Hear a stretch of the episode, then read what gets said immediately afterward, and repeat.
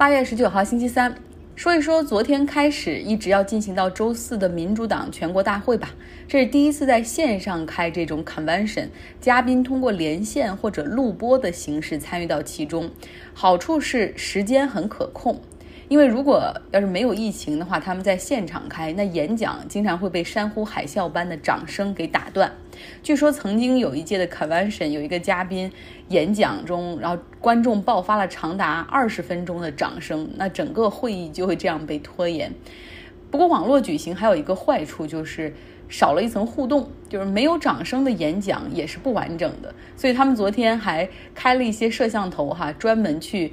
录有一些观众在自己家中，然后有一些环节是会给他们来鼓掌的。但是因为因为网络直播还是有延迟嘛，所以你看到好多人的摄像头虽然打开了，但是他们并不知道这个时候已经照到自己需要鼓掌。有的时候还这技术上的失误哈。米歇尔奥巴马的演讲很好，但是他是在家里的沙发上坐着讲的。那选取的角度其实也很好，从家庭的视角、父母的视角、孩子的视角。但是这和在舞台上能够面对几万人，然后有聚光灯下那种演讲的爆发力，肯定感觉是不一样的。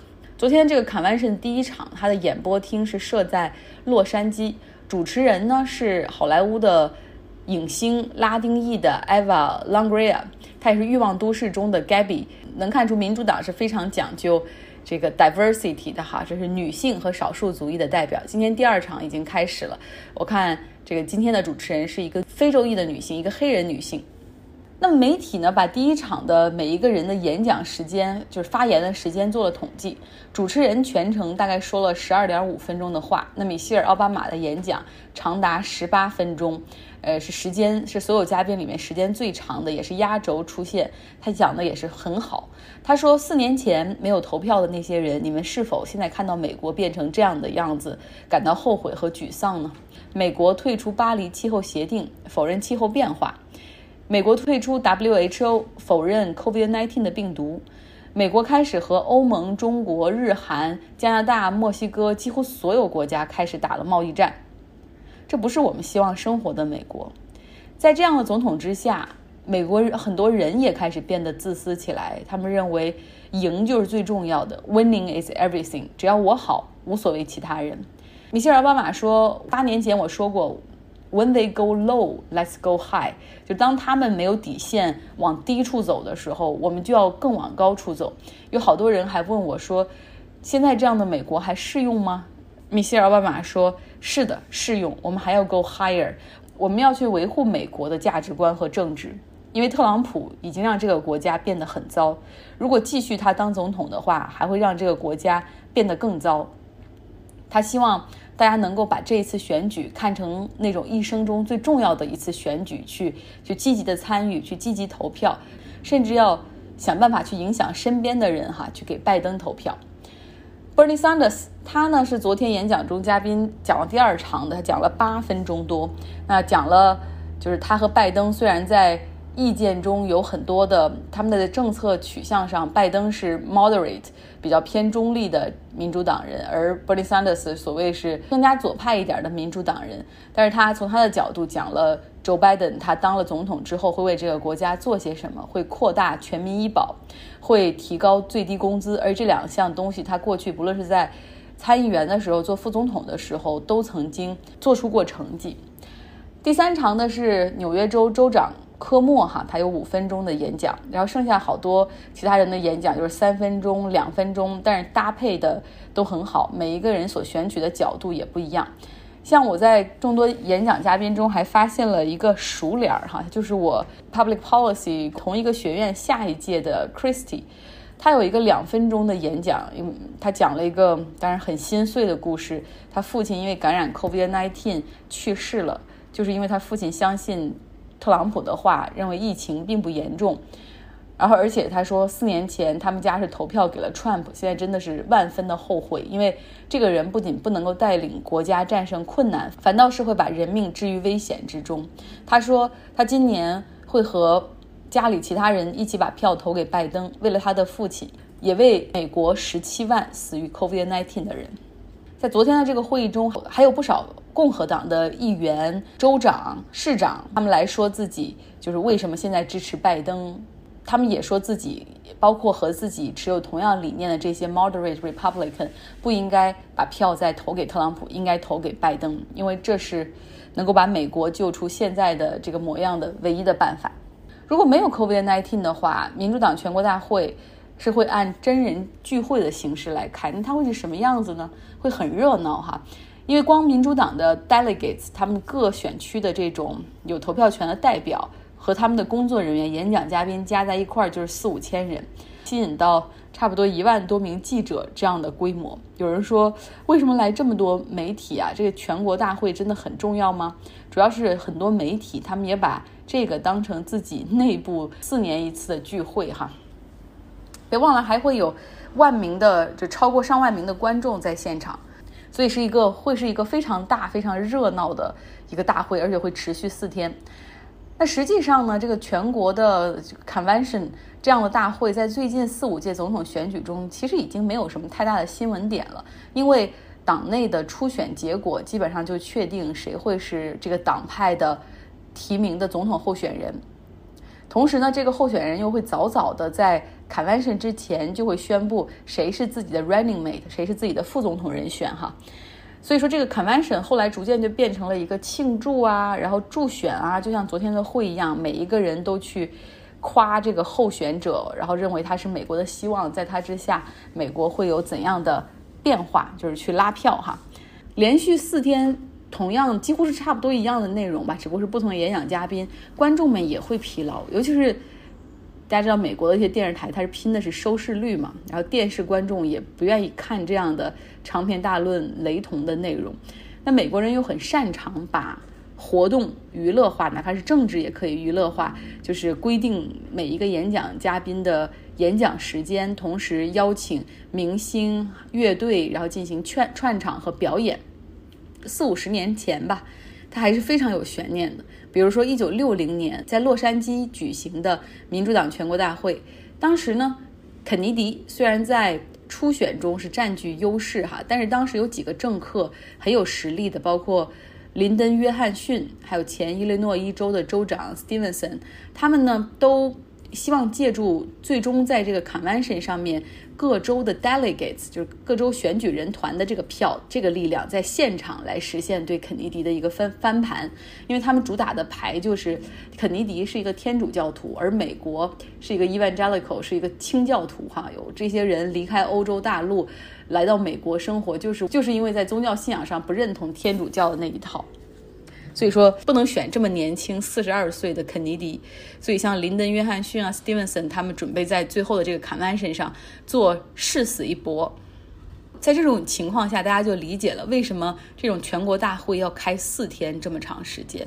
就是因为其实有很多东西会在现场发生，就这四千人的 delegates，他们在现场，他们的票会走向哪里哈？因为有一些人的票，他们是有自主的投票权的，可以不必顾自己当地的选区，所以会有很多的幕后交易、利益的互换、现场筹票的工作。像一九六零年，肯尼迪当然他也很棒，他的演讲也很出色，在最后的时候就是加上了彻底结束美国的种族隔离哈，去站在了。Social justice 社会公平正义的角度，但是不得不说，肯尼迪的弟弟 Robert 肯尼迪也是一个很有魄力的人，然后在幕后运筹帷幄，因为他就是哥哥的竞选经理，然后去各找各种的这种 delegates 去找他们去统票，并且最终是说服了肯尼迪的头号对手林登·约翰逊去当肯尼迪的副总统人选。这样的话，两个人在最后的时刻把票数一合，就足够可以在党内称霸了。这样的情况，convention 那是绝对的悬念十足哈。这种事儿呢，还在一九七六年总统大选的时候也发生了。当时共和党初选里面有呃时任的总统福特以及挑战他的里根。党内初选里面先是时任的总统福特赢赢赢赢赢，然后后来里根开始在很多州哈赢赢赢赢，因为他还挺有演讲魅力的。两个人难分伯仲，需要到最后的这个。全国大会上用四天的时间再去现场拉票，里根几乎是在最后一刻才锁定了足够的票数，成为了共和党的总统候选人。所以，就像大家看过的美剧《副总统》里面的桥段一样，就是候选人会在利用这几天的时间去跟 delegate 他们去进行一些交换哈，比如说副总统里面他们用了这样的桥段，就是你投票给我，我当了总统之后就任命你的表弟去纽约的曼哈顿那个 district 去做法官。不过最近几届他不会，就已经不是这样的情况了，基本上这样的全国大会就是你好我好大家好，没有这么的戏剧性。好了，上一周呢讲过一期邮寄选票的风险点。特朗普七月份的时候任命了一个他的捐款人，也是一个商人，叫 d j o y 来担任美国邮政的头。这个人上任之后开始大幅削减邮递员的送信时间，并且要求拆除邮箱，甚至关闭部分分拣公司，就是有意来减慢这个邮政的服务速度。哈，公开冠冕堂皇的理由就是没钱了，要削减开支。而且说这种情况要保持到至少十十一月三号之后，就是明显十一月三号是大选哈，他希望用这样的方式，其实去干扰大选，其实要去破坏选票通过邮寄的方式这样去统计哈。那目前已经有美国有至少二十个州准备起诉他，同时呢，众议院的议长 Nancy Pelosi 他也是把所有的议员都从假期中召回到 D.C.，准备向美国邮政的这个头 d j o y 去发传票，要求他来国会作证。那这个 d j o y 宣布取消大部分他之前削减邮政服务时间的计划。好，你今天讲了很多关于美国的事儿，大选啊，还有政治方面的过多。不过没关系，结尾有一个惊喜送给大家。我知道大家跟我一样都很想念他的声音，这就是我们的老朋友、好朋友 Jessica。过去两个月了都没有他的消息，其实他。一个人在德国也很忙，又要实习，边要准备毕业论文，还要再找下一个工作，哈，过得怎么样？又有什么新的体验和观察呢？有请 Jessica。大家好，我是生活在德国的 Jessica。最近两个月都没有联系过张奥，很感谢他不断的鼓励和支持。每天早上听着张奥同学，开启一整天的美好和思考。这两个月我都去做什么了呀？时间真的好快。张奥同学的更新期数也由数字一变成了数字二，他的这份坚持让我感觉到生活的从容、坚定和热爱。感谢你。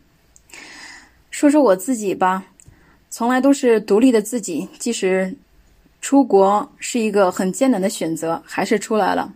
在国内多自在，已经实现了奶茶自由、车厘子自由和打车自由的我。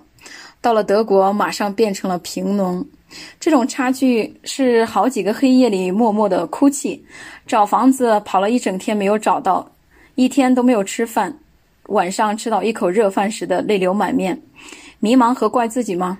从第一天到德国下飞机的那一刻，内心只有一个想法：找一份工作活下来。看各种广告牌、工作岗位，努力找到一个和自己能力相契合的点。控制支出，所以我每周都有准确的支出限制，记账也是一个功课和习惯。我以前也有在张浩同学公布过自己的一个月支出费用。学习德语，去各种德语角碰瓷儿后，终于开始慢慢的听懂，还说不利索。在参加一次线下招聘会时，叫 Talent Zuhen，遇到了现在工作的这家企业。签合同时才知道，德国公司或者说德国法律对学生签证限制很多，最关键的就是工作时间，每周不得超过二十个小时。所以人事和我签了十五个小时的合同，时薪的话是，呃，每小时十欧。每个月还有五十多欧的保险和养老税，最终到手的话是六百零五欧。这个钱基本上就是房租加交通费加手机费加生活费和公寓支出的总和。终于实现了收支平衡，让我不安全的内心找到了一丝安全感。这期间也非常感谢国内朋友的支持。每次因为找不到工作很不顺利，感觉生活无助的时候，拿起电话想诉苦的时候，都是电话那端默默的陪伴和鼓励。我的这份德国的合同本周十九号，也就是周三就到期了，并且这家公司不再续签。两个月前我得知消息后，一下子就开始很紧张，马上就要失去最基本的保障。工作这半年看了很多人的简历，有的人很有计划，一步是一步的基础；有的人很幸运，一下子走到了别人的前面。德国总体还是相对比较稳定的社会。父母和孩子的关系也都是淡淡的一笔带过，更何况其他人呢？从一件小事来看，国外的年轻人大部分也是要靠自己，也懂得生活要节约。在国内，我们可能很早就已经不再穿那种已经开胶、鞋帮裂开或者说鞋底断裂的鞋子，但是在这边坐公交车时随处可见。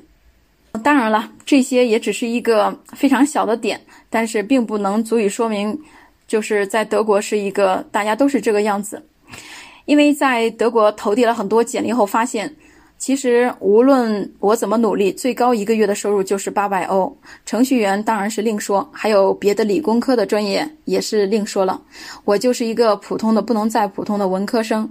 我开始尝试找一家有德国业务的中国公司，在这样的想法驱动下，开始完善国内各种简历的平台。最终找到了几个公司，他们简历里写道：“最好现在就在德国，定位太重要了。”于是我找到了现在这家上海的公司，工作的主要任务就是打开德语区的市场。我们已经有了技术和市场的团队，在经历过没有工作，在德国公司做着简单重复的工作后，一下子进入了自己熟悉的文化圈，需要动脑去想，去找客户，团队配合，久违的工作感。真好，我工作的这家德国公司布置的工作，我很少是需要在早上去做的，我一般都是晚上或者抽空，就是注意力开始不那么集中的时候去做这份工作。我个人可能比较有时间观念，我喜欢这份工作，但是我不能用早上的大块时间去做，因为都是，比如说预约会议、回复邮件，琐碎，而且不需要用。太多的思考和计划的工作，只要有时间，下一秒就可以去完成。过去一个月的状态基本上是中国、德国两家公司同时工作，能感觉到两种文化的冲击和碰撞，很有意思。想和大家分享一下自己切身的感受对比，无关好坏，只是两种背景下产生的。第一，德国公司呢也会有团建，但是他们团建的方式呢会去组织。呃，员工穿上公司的衣服，一起去参加 UNICEF，呃，这样的活动。UNICEF 就是联合国儿童基金会，呃，这样的组织。中国公司呢，会是去参加，一起去参加挑战极限。比如说，我自己在国内公司工作的时候，我参加过的一个团建就是，呃，在景区里面找照片上的任务，并做出一个相同的动作来完成打卡。第二点的话，就是德国公司上下班时间很自由，也不用打卡，只要自己工作时间够了，那么就够了。所以要求员工的自觉性比较高。我工作到现在，经理有时需要我去办公室，有时会突然说：“如果够十五个小时了，就不要再做了，下周继续做。”对我来讲，感觉有些不可思议，因为有些工作一中断再捡起来，还需要再重新 review 一遍，所以。我又一次刻画了中国人很努力的形象。第三点的话，就是员工请假。我第一次看见请假条，员工的请假理由是我和别人约好了一起去骑自行车或者爬山。当然了，主要原因还是每个人有三十天的休假，用不完的话，要必须在下一个年度开始以前休完。像我这样半年没有休过假，我有十天的休假。本来是月底合同才到期，但是现在提前半个月就可以离开了，因为假是必须要用掉的。还有生病的假条，保险公司需要支付生病期间的工资，所以感冒发热，只要有医生的允许，就可以随时向公司请假，并找保险公司拿回这部分工资。第四点的话是。德国公司没有一起下馆子的活动，也没有说老板请大家一起搓一顿的时候，但是公司会组织大家一起吃烧烤，呃，啤酒饮料随便喝，只能带配偶和孩子，其他人不能带。我当时呃想带我的室友一起去，他挺想去看看体验一下这样的活动，但是我问过人事以后被拒绝了。第五点是德国公司一般会有厨房的位置。呃，里面有咖啡机、洗碗机、气泡水、饮料、茶包、杯子、冰箱、牛奶，像一个真正的家庭厨房。我以前工作的国内公司也有午餐间用于吃饭，要求员工不能在办公室吃饭，因为味儿太大了。也有冰箱和微波炉两样。第六点的话是，德国公司里面总是会有一个地方放沙发，去过好几个公司，都是这样。上班期间也可以坐在沙发上，手边冲一杯咖啡来办公，看上去很惬意舒服的样子。但是我也经常在公司的群里面看到有人把咖啡渍弄到了沙发上、地毯上，或者说键盘上，也有人打碎了杯子。我以前的中国公司，就是整体的工位都会比较紧凑，而且也不太习惯员工上班期间来回穿梭，大家上班期间也很少讲话。而这边德国公司上班的感觉有点像我上上学时下课时候一样，工位也不固定，想坐哪里就坐哪里。当然了，你也可以选择固定，把抽屉锁起来。第七点是德国公司同事生孩子，会有人呢组织一个捐款活动，一般是会给每个人发一封邮件，有两种方式：第一是会组织人呢会留下一个银行的账号和信息，自愿转账；第二是。嗯，自己可以选择把钱放在信封里面，并且写上自己的名字，投递到组织人的信箱里面。当然了，有心卑鄙的员工呢，也会收到公司的名义，以公司名义的花和礼物。第八点，无独有偶，两家公司都有跑步活动。德国公司是每周一下午十六点在城市花园一起跑步，自愿参加。这个时间点已经 block 到你的 calendar 上面了。所以有些像工作的一部分，这个 block 的在这里边的意思呢，就是说这个时间已经给你锁定掉了。其他人如果说需要你有去参加一个会议，什么是不能再用这一块时间的。在中国公司，我也参加了跑步群，还有跳绳和打球的。为了照顾远程工作的同事，暂且采取的方式是线上打卡，把跑步的数据发到群里。对我来说挺有效的。我上周运动跑步三次完成任务，自己也很受益。第九点呢是最大的 happy moment，就是中国公司微信群里面会有红包雨，惩罚经理或者说员工自罚，大家开心时一起抢红包。和这个活动相对来说比较对等的。我其实并没有找到，但是说出于个人意愿和行为，会有同事带蛋糕和甜品来公司和大家一起分享，放到前台。嗯，我碰见过两次，很好吃。